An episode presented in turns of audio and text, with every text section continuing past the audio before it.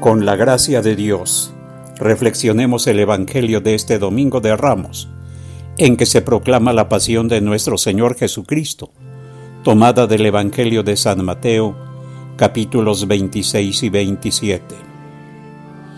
Está llegando el término del paso del Señor entre nosotros, y Él quiere encaminarse, junto con nosotros, hacia la posesión de la patria eterna así como algunos justos de la primera alianza fueron liberados de sus enemigos.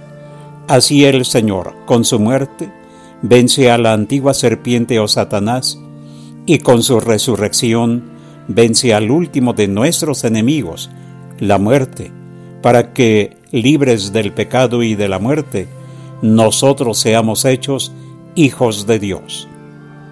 Lo más importante que hemos de contemplar en el relato de la pasión de Cristo no son tanto sus dolores ni su muerte, que pueden hacernos condoler hasta lo más profundo de nuestro espíritu, sino su actitud obediente a la voluntad de su Padre Dios.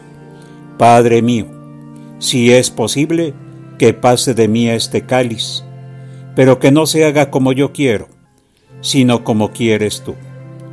Solo esa obediencia llena de confianza y de amor al Padre Dios será lo que le dé su verdadera dimensión a la manifestación suprema del amor que Jesús le tiene hasta el extremo a su Padre Dios y a nosotros, sus hermanos.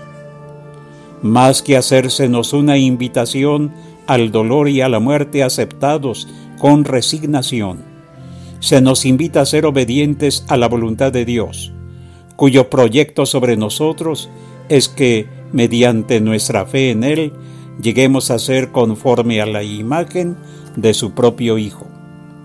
Junto con Cristo, aprendamos a decirle a Dios, Padre, que no se haga como yo quiero, sino como quieres tú. Esta fidelidad amorosa a la voluntad del Padre sobre nosotros, tomando nuestra cruz de cada día y yendo tras las huellas de Cristo. Es el único camino para poder llegar a ser como Dios quiere que seamos.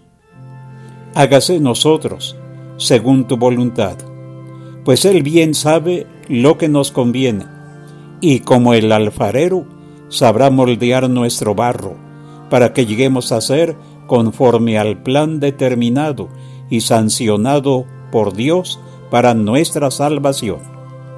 Sin embargo, esto no podrá ser realidad de nosotros si vivimos en la rebeldía. Solo si vivimos en la obediencia fiel y amorosa, que es lo único que se nos pide hacer, lograremos participar junto con Cristo de su gloria eterna. Solo entonces el Señor celebrará junto con nosotros su Pascua no solo en el templo, sino en nuestro propio interior.